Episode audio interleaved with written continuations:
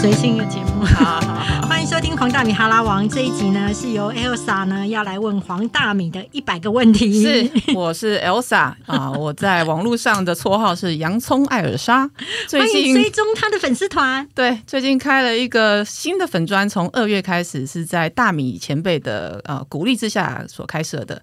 那在开设粉砖的过程中，也出现了大概一百个以上的问题。那今天利用短短的三十分钟黄大米哈拉王的时间来请教一下这个前辈到底开粉砖的秘诀。首先就是个很智障的问题啦，我觉得一播出可能所有年轻人都 diss 我，但是给你们 diss。如果我用同一个 email 账号开设了我个人的账号郭爱山，以及公众账号呃郭爱山 Elsa 郭洋葱艾尔莎，那是不是表示我没有办法用我的粉砖的账号去回应黄大米粉砖的账号？就每次我去回应都是郭爱山本人，哎，不会，其实 其实你只要它旁边有一个小小的人头，去选它去选切换，你就可以切换。但是你用你自己的粉砖，就是说你用你自己的个人账号，跟你用呃粉砖的账号是同一个 email address，它比较会有一个问题是是在于说，你将来它。因为其实你盖粉砖，其实每个人都是在一开始啊。因为我辅导过很多人盖粉砖，啊！对我就是一个就是很希望大家能够赚到钱的人。那我真的是靠粉砖赚到钱的嘛？那我要说的是说，我比较建议你用其他的 email address。哦，为什么呢？因为你到最后会写说商业洽询，嗯就是嗯请到那个 email 寄到那边。那这样子，我觉得大家也会比较好找你。第二就是说，如果比如说我自己的本名，当然不是叫黄大米，嗯那我用我原本的个私人的 email address 去回信的时候，嗯嗯厂商会觉得很奇怪，你是谁？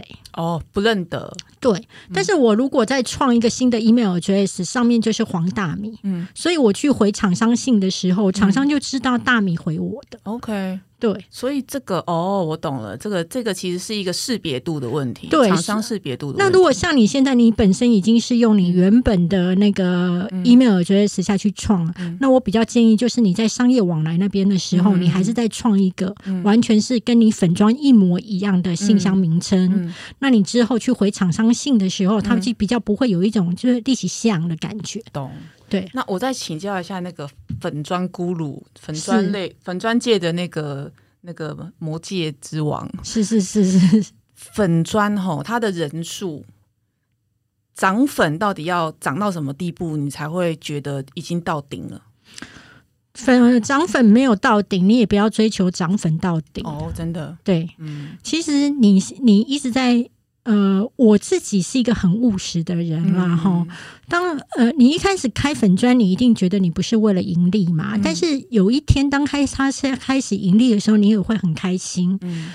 然后呃，我觉得涨粉的话，其实你只要能够来到了五万，嗯，就已经算是一个可可观的。我认为五五万的粉砖跟十万、跟十五万、跟三十万、跟六十万是一样大的。嗯，对，你觉得已经超过五万，其实是差不多了。我觉得他们是一样大的，嗯就是包含在跟厂商谈判价格、跟厂商谈东西的时候，其实五万块的粉砖，它可以弹出比六十万块粉砖更高的价格。嗯，那我现在个人的粉砖，哎呀天，讲讲起来真的很惭愧，一直在一个四千以下，然后上不去、哎，这个有什么样可以改进的方法呢？改进的方法可多着嘞，嗯我你你你能够接受各位听众朋友，实在有够菜，真的是，不是，我觉得大家都会犯这些错嗯误。第一个是，如果你还没有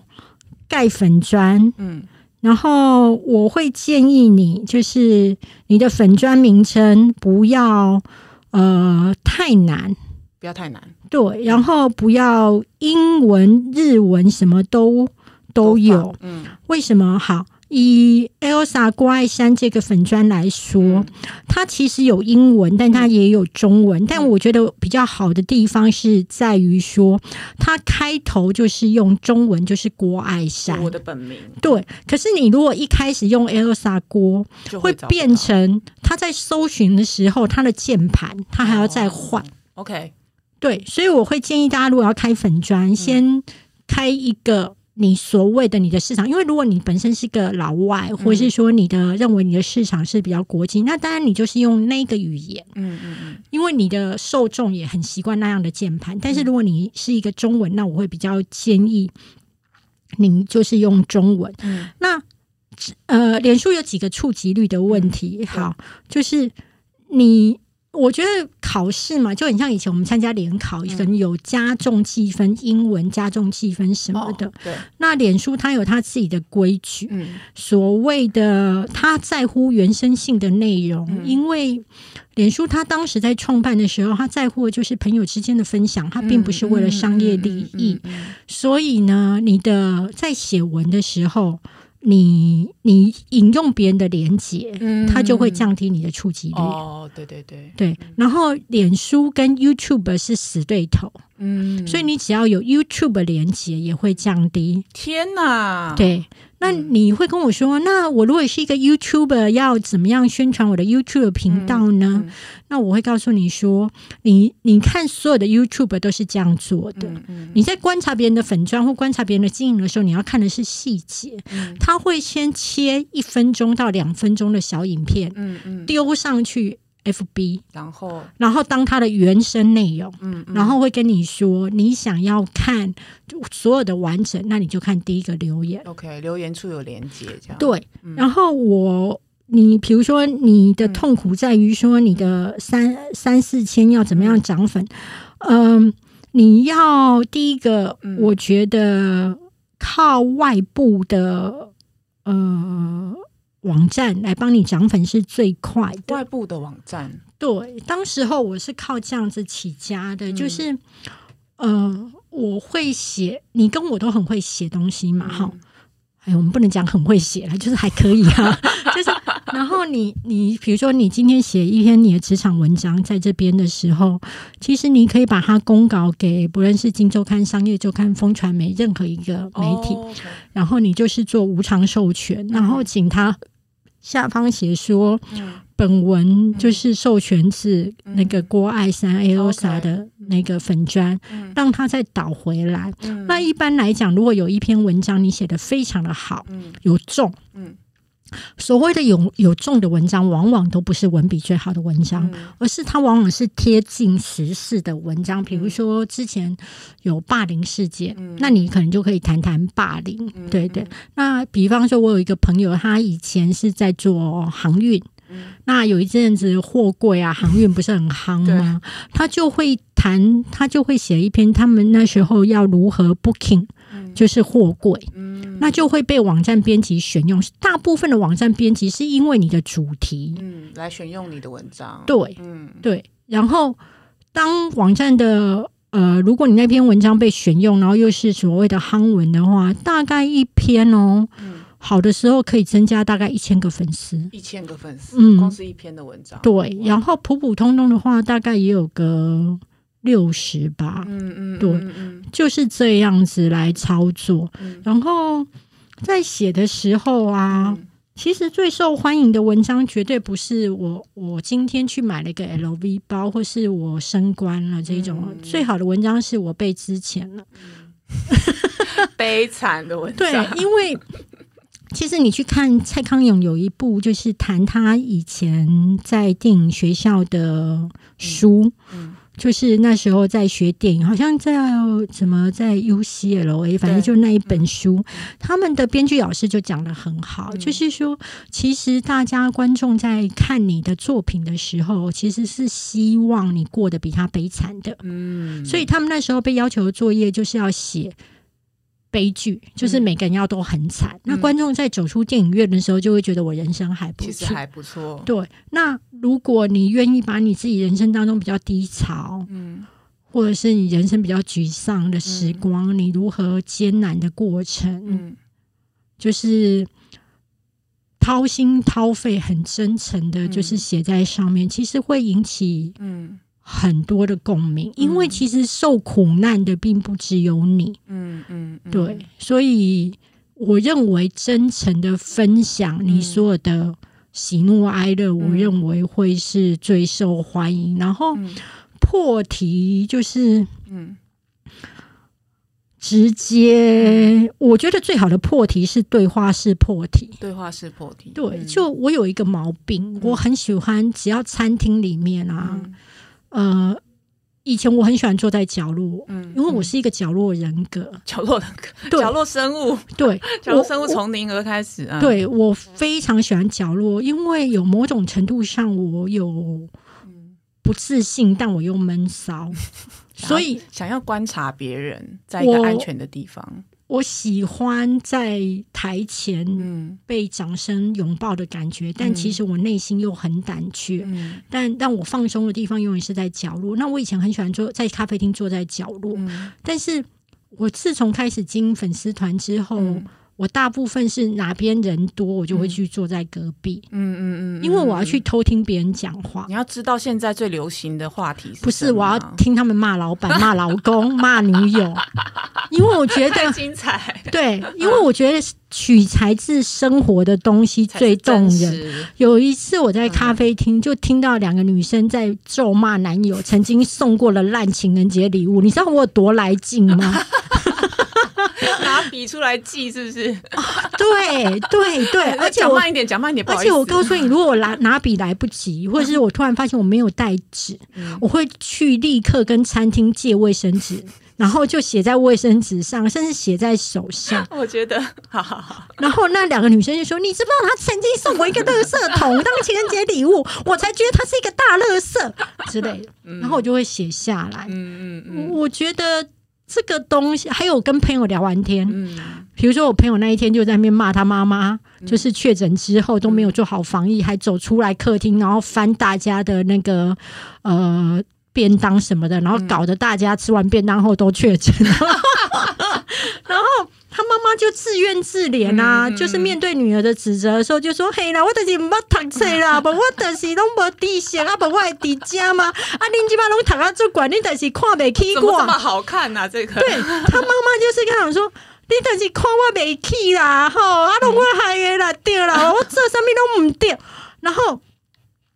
他就那一种情绪勒索的自哀自怜的抱怨，那简直跟我妈一模一样啊！哇塞，然后我就我跟他聊到这一半的时候，我跟他说：“你等一下哈，我嗯们待会再聊。”我就立刻去写粉丝团。先去写下来。对，因为你那个刹那的那个情绪，嗯嗯嗯你要抓住，嗯嗯嗯。包含他的抱怨，还有我内心觉得我妈也是这样，我就要立刻写，所以我会中断跟我朋友的通话，嗯，等写完之后我会继续聊天。所以其实以我这个粉砖菜鸟来看啦，当然大米前辈有教很多技术性的的方式啦，比如说你粉砖的名称要简洁有力好找啊，或者是你破题怎么样。但是以我一个粉丝的角度来看，我觉得大米的粉砖好看是除了生动、除了真实以外，大米其实也在他的粉砖里面常常分享他个人私密的想法。它并不是一个粉砖，就是粉饰太平的一个公关的专业。很多时候，我在他的文章里面看到大米自己的想法，以及他自己的脆弱，还有他的喜怒哀乐。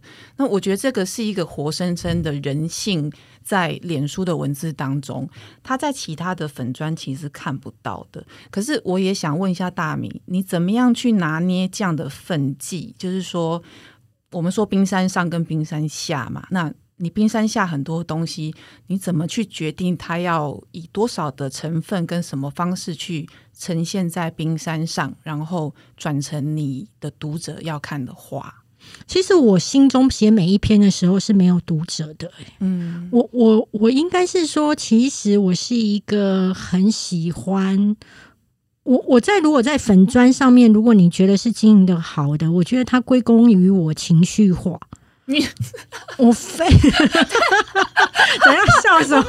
想到是这三个字，归功于你情绪化。好，继续讲，继续讲。我我要跟你说，好，我自己在情路上面呢、会走的不顺，也是因为我的情绪化。好，因为我常常是那一种瞬间的感受太强烈，波涛汹涌，就是非常琼瑶，觉得一切都要毁了，但是可能三秒之后就没事了。是说马景涛那一对对对，我就是女版的马景涛，但是又是假装在演刘雪华。完了，我们年纪各位各位听众可以 Google 一下马景涛以及刘雪华，可能会有梗图。对，那我自己会觉得，任何的个性你发放在对的地方，它就是一个好的。嗯那那我自己刚好因为在经营粉砖，所以我的瞬间的情绪化，我都会把它丢上来。嗯所以你说有冰山上跟冰山下，其实不多，就是我冰山下的东西不多，牵涉到我家人的，我可能会有一些东西不写，嗯但大部分的时候我是真的去写。嗯但是你问我说有没有感受过写的时候有压力的？有，有过，就是，但当时我还是想写，因为我觉得一定有有这样跟我一样的女生，嗯。那我必须写出来，让他们减压。嗯嗯嗯。其实我很同情少数跟弱势。第一个就是我是一个不爱小孩的人，嗯嗯。我我我没有办法忍受那种小小孩的哭闹，是。所以我就会告诉大家说，我很鼓励冻卵，嗯。但是如果你跟我一样是一个不爱小孩的人，嗯我觉得你也不用勉强。嗯我就说我曾经就是有那种医疗单位愿意赞助我冻卵，嗯但是到他们到进一步要去做比较就是呃侵入性的审查的时候，哎、我是立刻脱逃哎、你知道吗？我那个裤子是脱不下来的。你这样拎着裤子，他跟我说医疗台上爬下来，这样。那个妇产科那个那个做那个生殖的医生跟我说，好，那你待会先把裤子脱下来，那我们可能要做一个内诊啊，然后我们可能要取一些东西。你知道我坐在那个台上的时候，内心非常的抗拒。嗯我觉得我没有要爱小孩爱到我想要在那边忍受那个过程，嗯所以我就走出，对我走出诊间跟他说我不要。嗯我我当时也有写裤子有穿哈，有这一点我还蛮坚持的，是是是但是如果裤子没有穿，我觉得也不错。可见你有多不想做这件事。我真的不想，所以我自己会觉得是以前我们会太觉得这个社会一定要有一套样子。制式化，但是如果你能够抛掉那个，嗯，大家原本期待你那个样子，你尽情的去做你自己的时候，反而你会招来另外一一群信众。好，比方说，大家都会觉得说，为什么我会从一个好好的就是文青女作家，变成会开黄腔、深夜开车的女作家？我我要说的是，那是一个意外。嗯就是我当时候在去年疫情的时候，那我很想要让大家在疫情当中就是心情好一点，嗯所以我就拼命写笑话。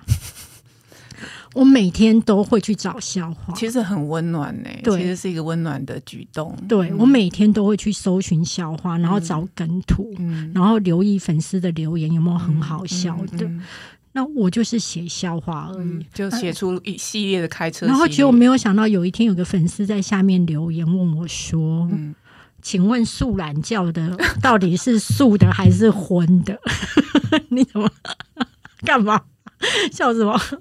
对，粉丝就问说：“大米，请问素懒觉到底是素的还是荤的？” 我觉得这个问题非常值得深入讨论，已经不是大米我一个人可以回答了，所以我就嗯把它写上去，结果问大家说到底素懒觉是一千个回答这样，那他就开始很认真的、专业的分析。如果你只是含在口中，没有吞下去，那是天素的。但是如果你吞下去，因为是有蛋白质，呃对，所以奶蛋素 OK。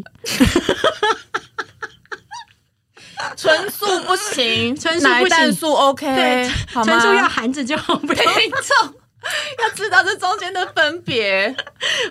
对，就是说，就是说，很多时候是因为你当时候只是一个善念，或是你就觉得这件事情很好笑啊。可是你带给多少人欢笑？我跟你讲，在疫情的时候，笑五分钟都是一个功德来的，对对对对功德对无限。对，然后你知道，当你开写了这样之后，下面就会有更多那个很有趣的那个发挥的开黄腔的文章啊群。众的智慧就然后来了。对，然后我就会就一直写上去，结果后来就变这样，然后大家都以为我应该是开过各国好车名车，其实我人生开过没几台车，然后我非常后悔人生没有开过那么多台车，你知道吗？唯有试车，你才知道这台是不是好车这。个是名言，我常常在大米的粉砖上看到。对，哎、我有一度觉得五十六台那个卖车的专业为什么不找大米去、哎，他可能觉得他苏们。宗仪现在在主持那对对对个卖车，我觉得他看起来不像是会认车的人、哎，啊。苏宗仪很厉害哦，苏宗仪是一个很会开车、赏车的我的意思是，他外表看起来不太像、啊。哎，他是他很厉害一点，就是如果你去看过他一篇文章，他是为了他跟他先生有共同的话题，他还去学中基耶。我觉得他在夫妻经营上面，我是很佩服所以他是。有专业知识的。对他，而且他自己本身爱玩车，但是因为你知道现在电视台没有要开人体赏车的节目，我想要看呐、电视台主管们可不可以开点开心的节目啊？，对对对对，所以我要说的是说，你在粉砖上面的时候，你不要有太多顾虑，你就会有魅力。哎、我觉得这个讲的真的非常好。对比方说，你今天如果骂小孩，你就写小孩多让你崩溃。对，然后塞回去算了，谁对对对对对对对对对，比如说今天就是我最想把小孩塞回去的一天，的然后以及我当时候为什么还要庆祝他生下来，那个什么弥愿蛋糕都应该砸在我自己的头。没错，就对你如果能够放下你所有的框框，嗯然后好好的把它当成一本日记，，OK，其实是真心的分享，就像大米刚刚讲的，没有什么冰山上下的分别。没有没有，你一开始用情绪化三个字，其实我觉得是真情流露啦。其实对真的情绪化就是屌哎、我觉得你很少屌啊。有时候也会骂脏话，但是大家对我很包，你知道吗？嗯其实我一直在挑战我粉丝对我的包容力。无底线，对，然后有一天我记得粉丝还写说：“嗯大明，你虽然天天在开团，但是因为你的文字很真诚，我还是会继续追踪你。”然后我内心想说：“不对啊，我没有天天，我有休六日。所以你讲到一个重点，天天开团的粉砖是会被讨厌的粉砖。”嗯，我觉得这个世道是一个很妙的，就是每个人都想要赚钱，但是他都会希望他喜欢的 KOL、嗯是一个只要吃香灰或者是吃暗战就可以吸空气，对。嗯，但是问题是，每个人都会有对你有不这样的期待，但是你可以让他们崩溃，你挑战我，我就让你也没有，而是因为我当时我记得我接第一篇夜配的时候，我内心压力非常的大。嗯嗯嗯嗯嗯，因为那种感觉很像要脱衣服，嗯，就是你从一个文青女作家变成就是走到目前去卖东西，，对你去卖东西，就刚刚你讲的业务员的对你你的感觉就很像是你你跟钱靠拢了。嗯，但是书也是个商品啊，不是吗？是啊只是社会在定义不同东西的时候，有它所谓的标准。对，那我第一次接叶配的时候，我还记得那时候，不仅我自己心理压力很大，嗯下面的留言我每一个字我看的压力也很大，就是他会写说：“真没有想到你也接叶配了，没有想到你是这种人，嗯哈哈，你会接叶配哦，嗯，我对你好失望那。表示你出道真的是个文青哎、因为我接第一个叶配，没有人这样跟我说 哎、”哎，这我也不知道。大家都接受我是一个为钱靠拢的人。哦，那很好，那很好。那其实你的其实是你自己在定义你的形象，也是，是你就很像我的好朋友那个嗯。莎莉夫人，她就一直告诉别人她就是爱钱。嗯，对嗯那我也都是一直讲说我爱钱，但是其实我对钱看很淡、啊嗯。我只是努力赚钱。嗯。那我要说，那第一篇反正就这样接完叶配了。嗯。那我我告诉你，其实一开始接了叶配的金额都不会太高啦。嗯你再回到你一开始的嘛，粉丝数一万的时候，嗯。其实会有人来找你接业配，嗯会比较多了。嗯。那到三万，嗯。其实会是更多，到五万价码就还不错。那所谓的价码，大部分会是从一开始所谓的互惠，嗯。就是只给你产品，可能给你一台冰箱，给你一台冷气，给你什么的。嗯。那到后来的一般的行情价会是落在三万到五万，嗯。都是厂商会愿意的。但是嗯。我要提醒，就是嗯我这个提醒，但是很多人都做不到，包含我建议过我的朋友们的粉砖，他们都必须吃过亏之后才会知道，相信我的这个建议。嗯，就是，但是如果你还没有开粉砖，拜托哦，这个就先听先听。先不是先去开粉砖先哈开粉砖，然后开完粉砖之后，等到有一天养成了，记得再过来听这一段，因为这个有点比较进阶了，对，好不好？下节目节目一结束就是去开粉砖，好不好？就是老娘我也不怕你竞争，嗯因为我觉得市场很大。嗯。然后，当你粉砖开好了，开始有厂商来找你的时候，你知道每个人都是在乎自己的利益，对，厂商一定会跟你说：“你让我开投放广告，嗯。我加你一万，我加你五千。嗯。那其实刚出道的菜鸟就会觉得，嗯，很好啊，然呃，你帮我投放广告，那更多人看到我，嗯。那我就会涨粉。呃涨粉。嗯。呃，我要说的是，这是一派的论点，但我比较不认为这一派，嗯。因为你你如果接业配，其实每一篇 FB 嗯。它能够活在自然活着，脸书会帮你推的时的时间大概就三天，嗯嗯嗯。所以粉丝因为爱你，所以他可以忍受他看你一次。嗯。可是如果你下投放广告之后，他会大概长达一个礼拜都一直看到你这一篇贴文，由爱生恨，粉丝会觉得干扰嗯他，你就会考验他有多爱你。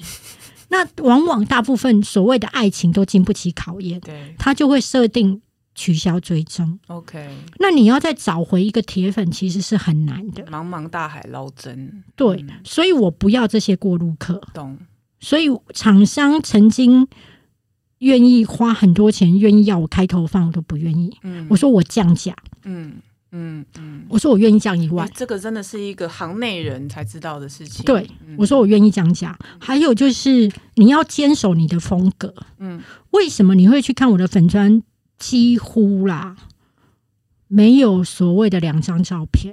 哦，对嗯你就是一张在那个墙的前面，还有一个麦克在那里，对对对，因为呃，照片越多，脸书会觉得你这篇有可能是广告。哦，那脸书它自己本身，它自己本身也是一个营运的事业体，嗯嗯所以他会觉得只要你是商业行为，嗯。你就应该付钱给我，交我的保护费，嗯嗯。那你就应该下广告。嗯嗯嗯，那如果你是商业行为又不下广告，触及率就变低。触及就会变低哇。塞，脸书真的是一个大神来着哎。对，然后你不要天真的说好吗？那大米我钱多我就下点广告。第一个就是你的铁粉会跑掉以外，嗯就是说，脸书收到你的钱之后，会觉得你是一个有钱人。以后就你你下下一次嗯你不下广告的时候，他会给你很难看的触及，他会恐吓你，OK，所以你会会更沮丧。马克·祖伯格先生，你真的是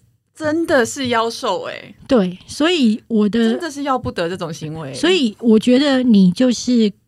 一张照片就好。那嗯我一直很坚持，你放横的不要放直的，就是你们去实验看看。嗯如果有一张直的照片，你去分享的时候，你会发现它整个会占走你的版面，嗯，文字变少了。然后文字会吃进去。嗯那一个人去分享你这一篇东西的时候，要占走他自己的版面嗯。这么多的时候，他会比较犹豫。嗯。那有很多厂商，比如说一次跟你业配要求你要拍十张照片，嗯嗯嗯。其实我觉得这种厂商也是蠢，你知道？你知道？嗯，我遇到厂啊，算了，我告诉你，大部分蠢的厂商有百分之百。要化要化妆，还要对对对对对对，嗯。好，我待会再解释一下团购跟业配的差别。嗯诶，这一集要几百？就是呃，厂商为什么希望你有很多张照片？因为他不安，嗯他觉得我有多张照片，你看看看之后，嗯你会心动，然后你就会买。嗯。但是我觉得，对于比较是属于网美型的网红或是 IG 网红，我认为这是对的，嗯嗯嗯，因为他们本来就是用图片。对，那像我是属于文字型的，并不会有因为多看几张照片而愿意下单，嗯嗯而是我告诉你什么。嗯嗯嗯，对，而且曾经有一度，因为我并不是一个对我自己外表有那么有自信，我可能在以前还没有进电视台之前，觉得自己长得还算可爱。电视台但是这个。电视台时代太精，你知道吗？如果你从小只被认为长得叫可爱，嗯。你进去电视台你就是丑。因为他们都标准这么高，他们就是校花等天级，仙全部都天天仙。都是那仙种会回头的，OK，对。回头率破表的对而且我才会了解到一件事情，呃。以前我的同事们都是美女嘛，我了解到嗯。美女有两个重点。嗯。第一，美女心中没有其他美女，是这样子的，对，因为看不到其他美女，因为她很美啊，她从小会影响视力这个论点，我是第一次听到。她真的认为认为她自己最美，哦，懂，所以她看其他的美女，她会觉得她哪边不好，我哪边不好。这样子，对一直不小心就呼气了。还有美女不需要人好，哦本身人品就是不需要人缘好的意思，他？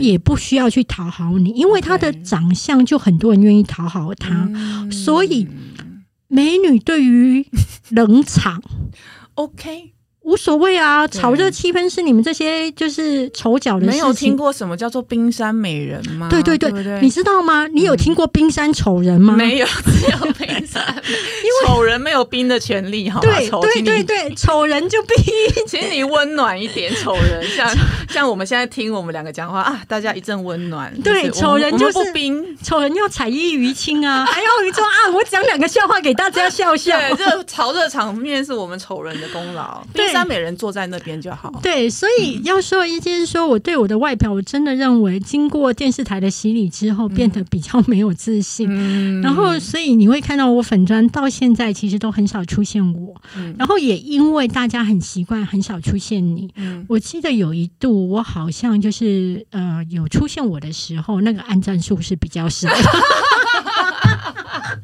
的。我都想说，哎、你们怎么回事？你们这些粉丝，你们知道这个粉钻是我的吗？没有？他可能觉得你被害了。怎么会有人？对大米从来不露脸的，怎么会露脸？是不是被害了？这个账号？对对对，所以我自己会觉得一件事情，如果你本身是一个比较低调的人，其实你不露脸，低调。对，不露脸，然后只要你能够自在，嗯嗯嗯，那你你你就也是可以经营粉砖。还有就是做你擅长的事，比如说，如果你是一个很喜欢煮饭、炒菜的人，嗯。分享的呃你的食谱，那你就去盖一个就是专门分享食谱的。对。然后你要投稿的地方就不是荆州、商州了，对，你就是可能要去 PTT 呀、什 D 么爱料理呀，什么之类的，嗯。你去分享你的做菜方法。嗯嗯。你要用大平台来看到你的小平台，OK，对，嗯。然后去做你自己很喜欢写的东西。嗯然后要不要出书？我觉得可以，是因为出书一定卖不好嘛。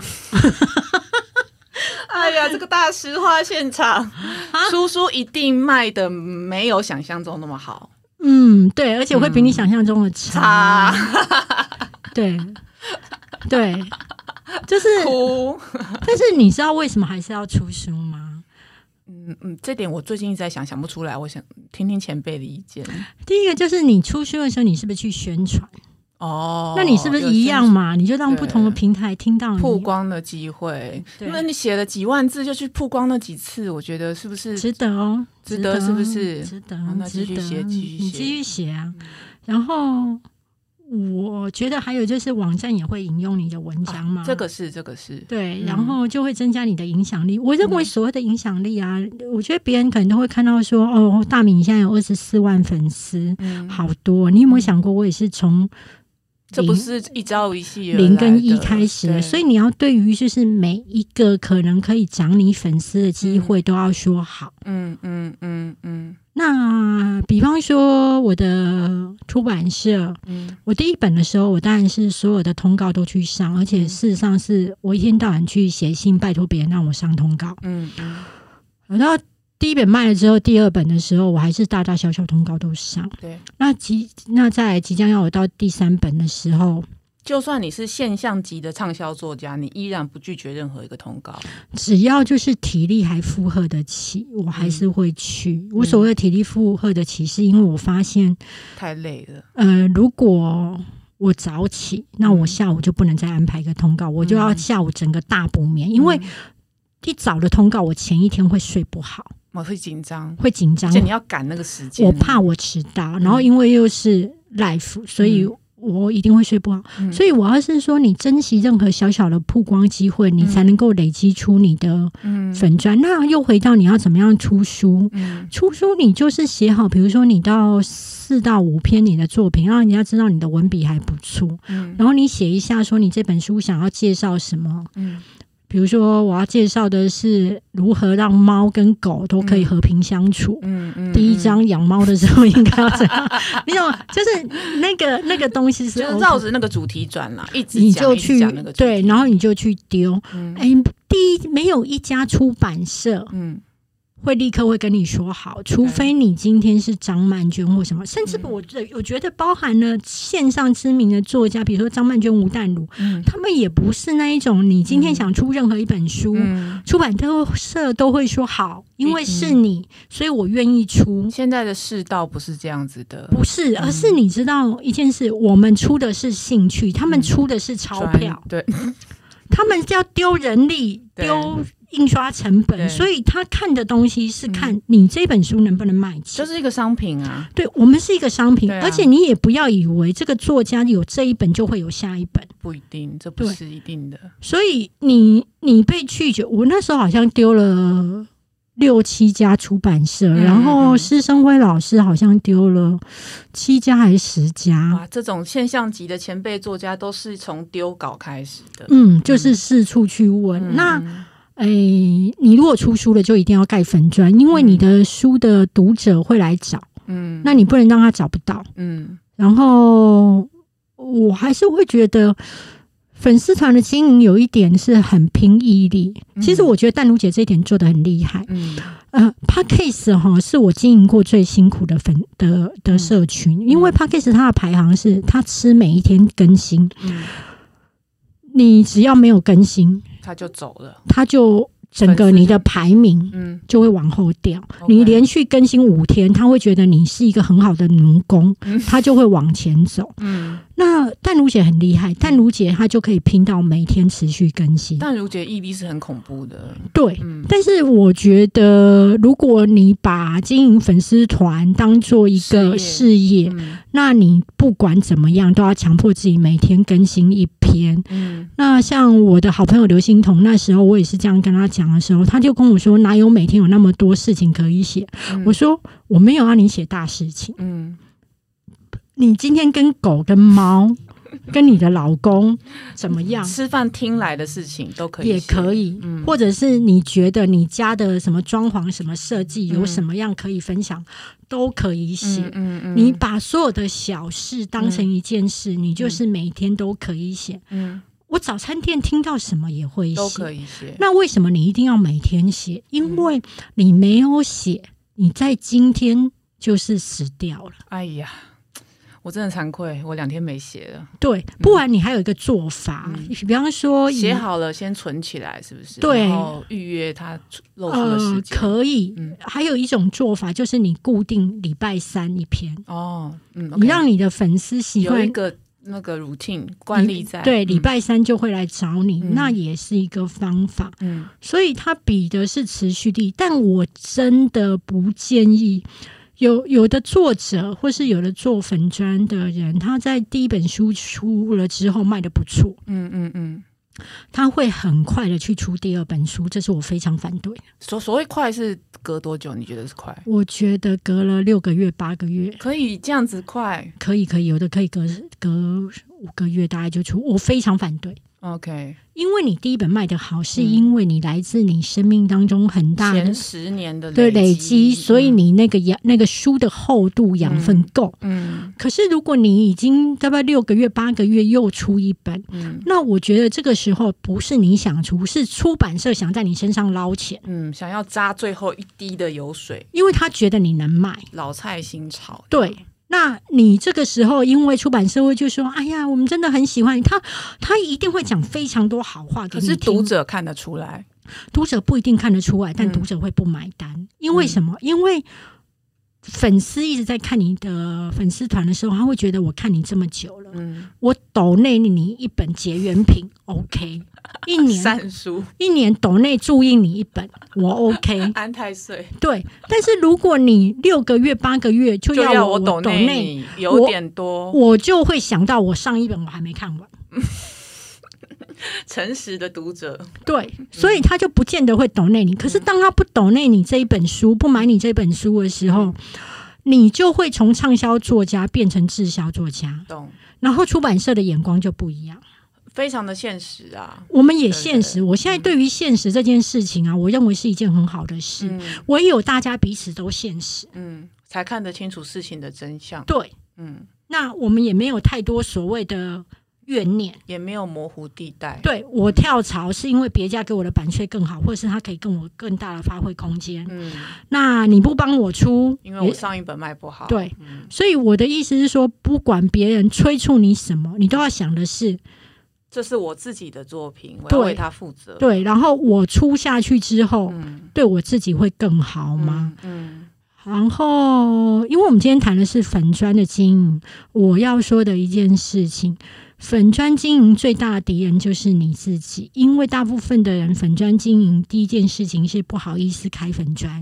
嗯，OK，嗯那你就会觉得好像我不是一个谁，我凭什么开粉砖？可是嗯事实上，每个开粉砖的人都原本不是个谁，是因为嗯开了粉砖后他，才是个谁？对。嗯然后你开下去的第一天，你会觉得很害羞，很不好意思，不好意思去邀请。嗯，但事实上，等你开下去之后，脸皮就厚了，脸皮就厚了，然后你也变得也忘了那一天的害羞了。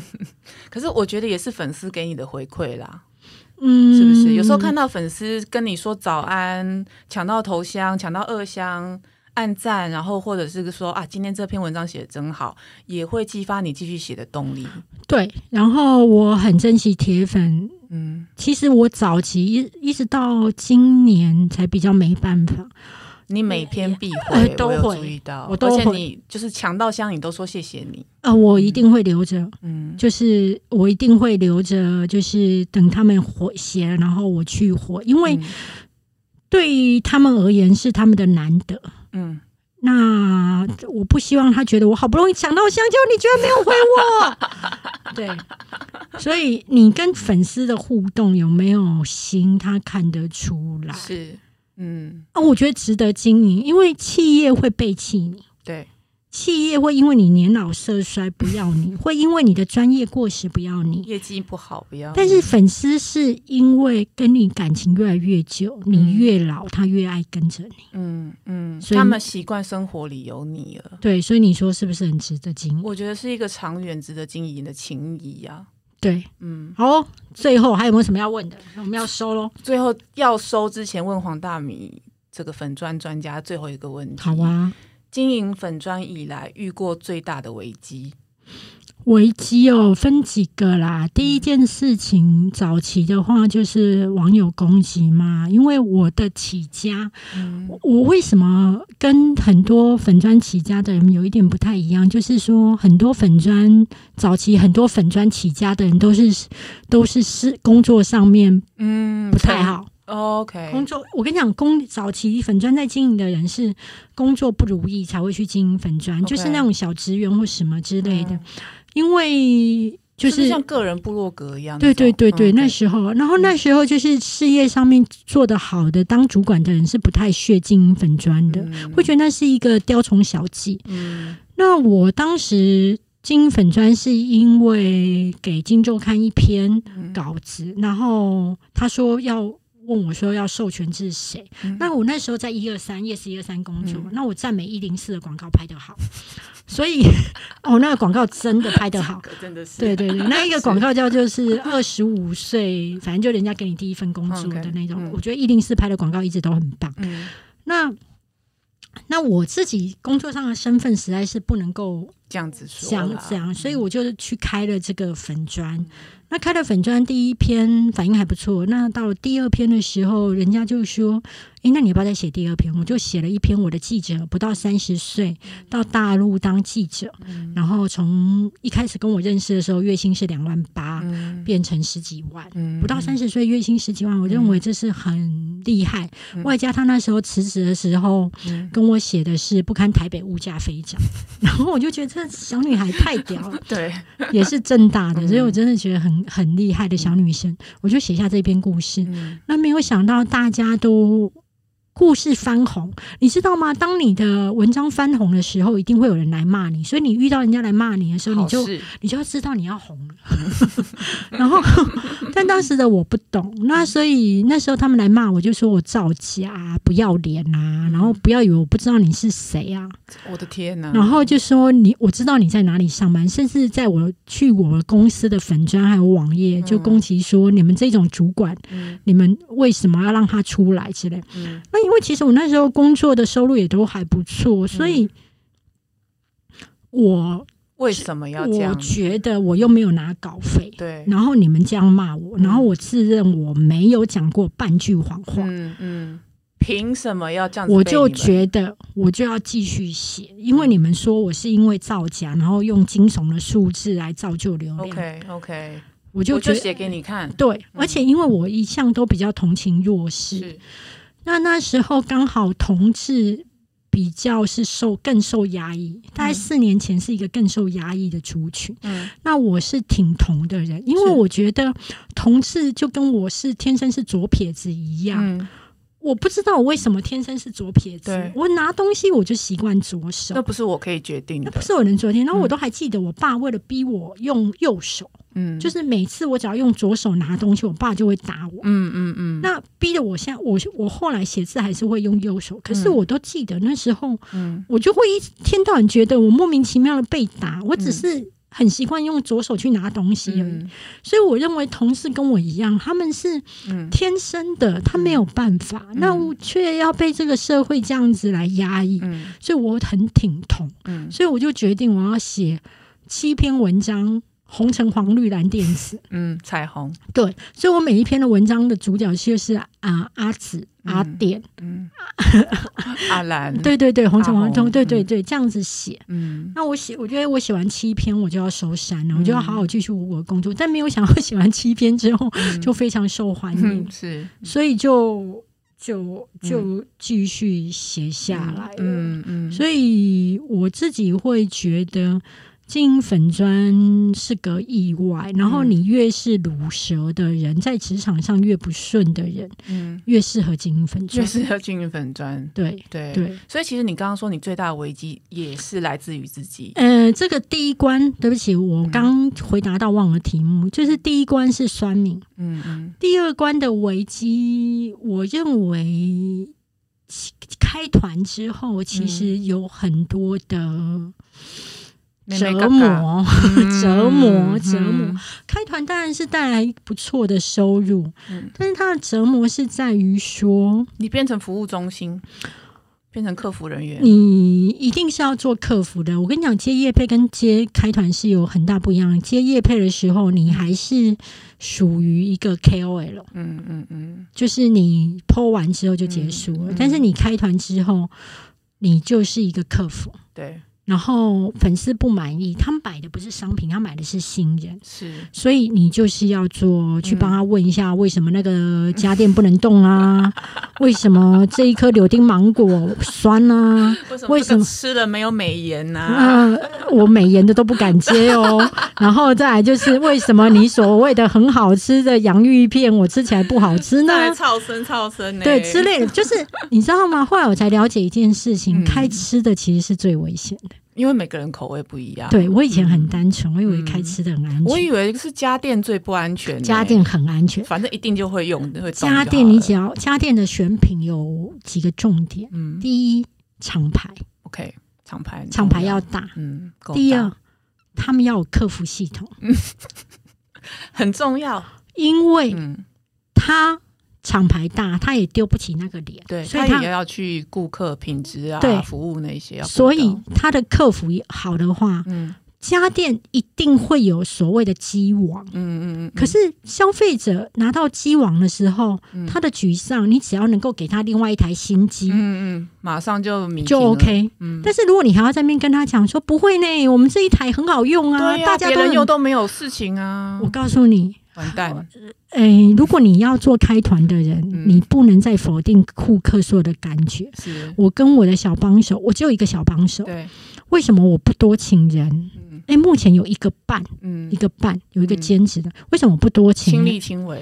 呃，亲力亲为外，还有一件事情，我希望我的企业不要做大，是。但是因为我有盈余，可以去帮助，除了帮助别人以外，就是我能够做到你不满意，我百分百退款，OK，因为我有盈余，所以我亏得起。嗯，嗯但我今天如果把企业做大，嗯嗯，我为了养员工，嗯。我就不会把你的亏损嗯，做百分百的退款。你。变成这个退路就没有了，对，所以我希望我把我的盈余拿来做客服，嗯，嗯，做嗯。做最高规格的客服。然后我记得我跟我的小帮手教育的时候，就是不管顾客嗯，说什么？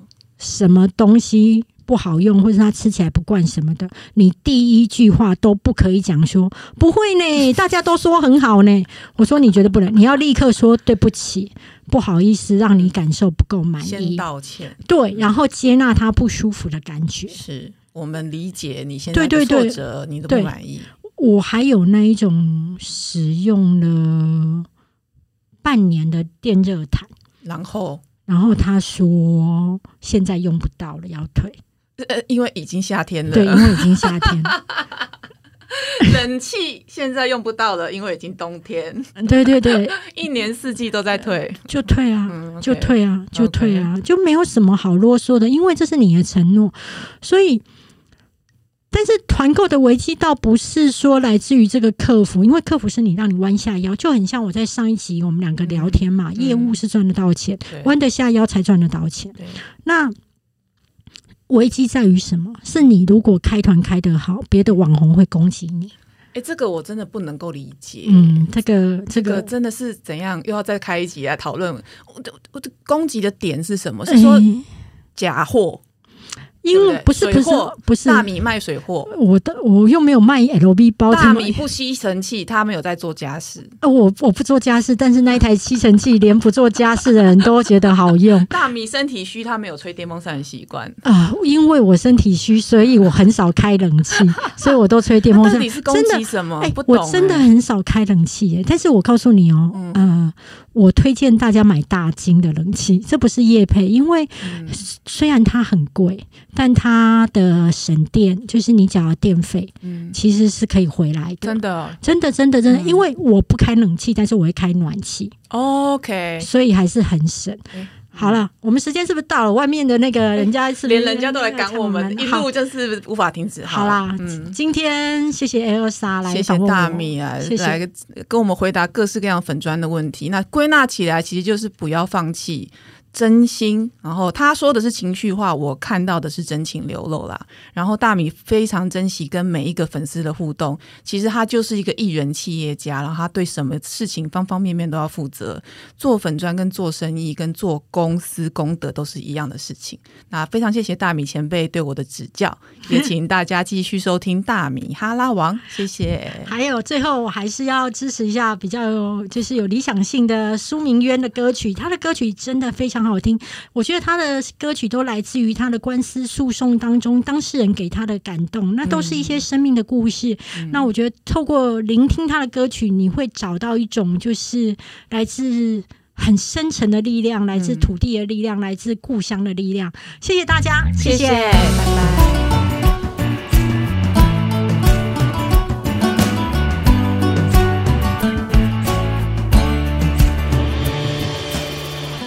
歌唱老师是我的阿爸，几十年来拢留伫故乡。高中毕业，伊送我一支吉他，予我派来台北陪伴。半工半读伫餐厅唱歌，一点钟对两百五开始领。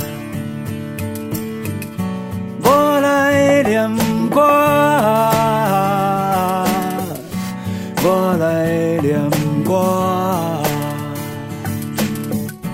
我来念歌，我来念歌。我是一个会讲囡仔，来台北对梦。一只孤鸟，飞入生疏的天际。我是一个会讲囡仔，莫问我的名。其实我嘛不知影，当时会当无你听。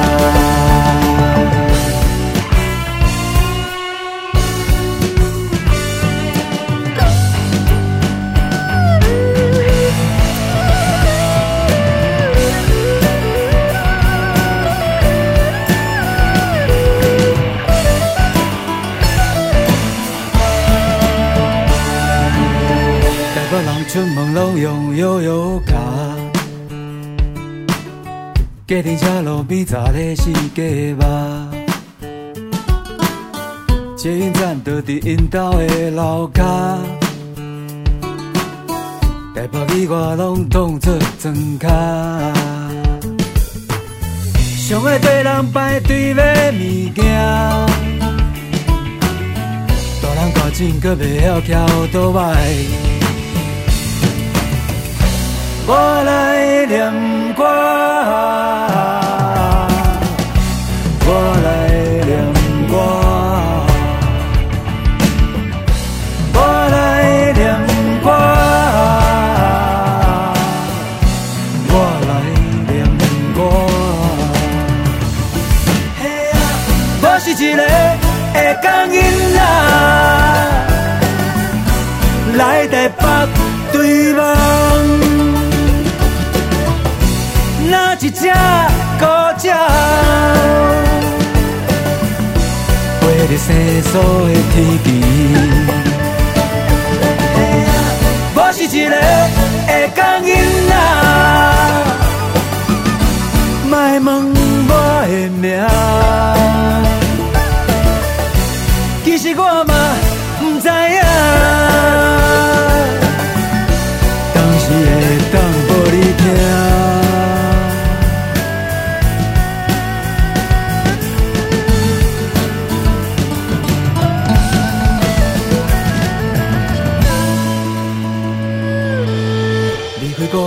已经这多年，愈来愈变无乡愁的味。原来已经伫这落地生根，对人排队，对人坐捷运。我是一个，我是一个，我是一个。